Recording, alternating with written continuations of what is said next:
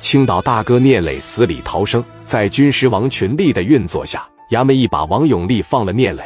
聂磊简单休养几天后，所有人员感觉身体恢复的还不错。聂磊以及一帮高层坐在全豪实业有限公司的办公室里，王群力走了进来，问聂磊要不要去拜访一下王永利。聂磊说非常有必要。王群力给王永利打了个电话：“王大人，我是群力，群力啊，有事吗？聂磊现在怎么样？”我哥现在挺好的，这刚恢复的差不多，就要去看您。您方便的话，我们马上过去。哎呀，不用过来了，你哥出来了就好。以后有机会，咱们总会见面的。聂磊接过电话说：“王大人啊，我是聂磊，以后是以后的事。这一次您再忙也得抽出一点点时间来，让我见见您。我必须当面表达一下感谢。”王永利也知道聂磊指定不能空着手来，礼物指定不是简单的烟酒类的。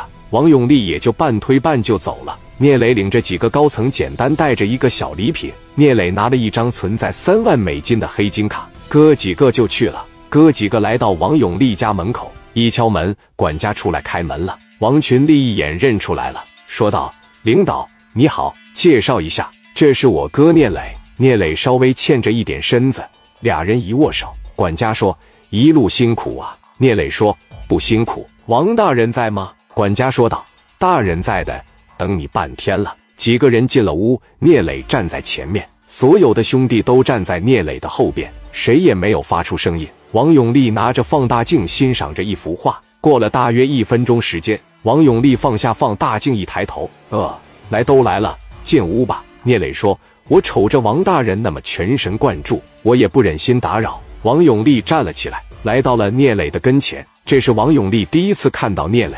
王永利赞叹道：“小伙子虽然让人揍得鼻青脸肿，但也掩盖不住一表人才。我听说今年刚二十多岁啊。”聂磊说：“二十七了。”王永利问道：“现在在青岛买卖不少吧？”聂磊说：“有几个小生意还行。”行了，我就喜欢你们这种朝气蓬勃的年轻人啊！一下子就让我想到了我年轻的时候。进来吧。王永利这才真正把聂磊等人让进屋。进屋后。简单的寒暄，聂磊和王永利两人都是聪明人。聂磊知道该怎么和王永利这种人相处，而王永利也知道聂磊能给自己创造什么。不能说两个人互相利用、互惠互利吧？双方坐下，管家安排茶水后，聂磊说：“王大人这次来的比较匆忙，我这这急忙慌的过来，也没带什么礼品啊，只拿一张卡，三万美金。”王永利呵呵一笑，说道：“兄弟，你没必要这样做。”没必要，谁还不找人帮忙啊？聂磊说道：“王大人的书房在哪呀？我让兄弟过去给你打扫打扫卫生。”王永利呵呵一笑说：“你看你，哎，不好意思了，头一回来还打扫卫生，上楼就能看到我的书房了，放在字典里面就行了。”王群力一听，夹着包马上起身说道：“那我上去给王大人打扫书房。”王群力来到书房，看到桌上的一本字典，准备翻到聂字那一页的时候。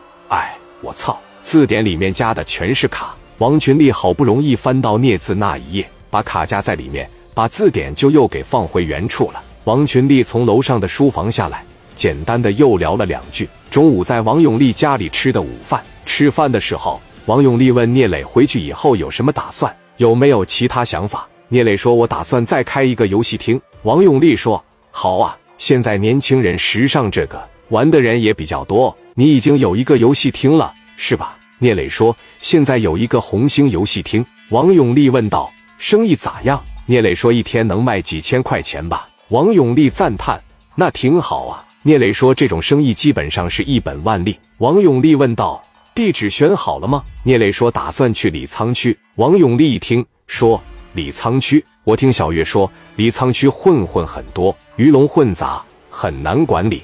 这个事你考虑过吗？聂磊说：“人多了好，人多热闹，人多了江湖也就热闹了。有了江湖啊，对于我们这帮人来说，挣钱就容易多了。”谢谢王大人的提醒，我觉得我去李沧区应该是没有什么问题的。王永利也未多说，只说了这么一句话：“年轻人敢拼敢闯，你可以去，有什么困难尽管找我。你跟我的司机互相留个电话，去了以后呢？”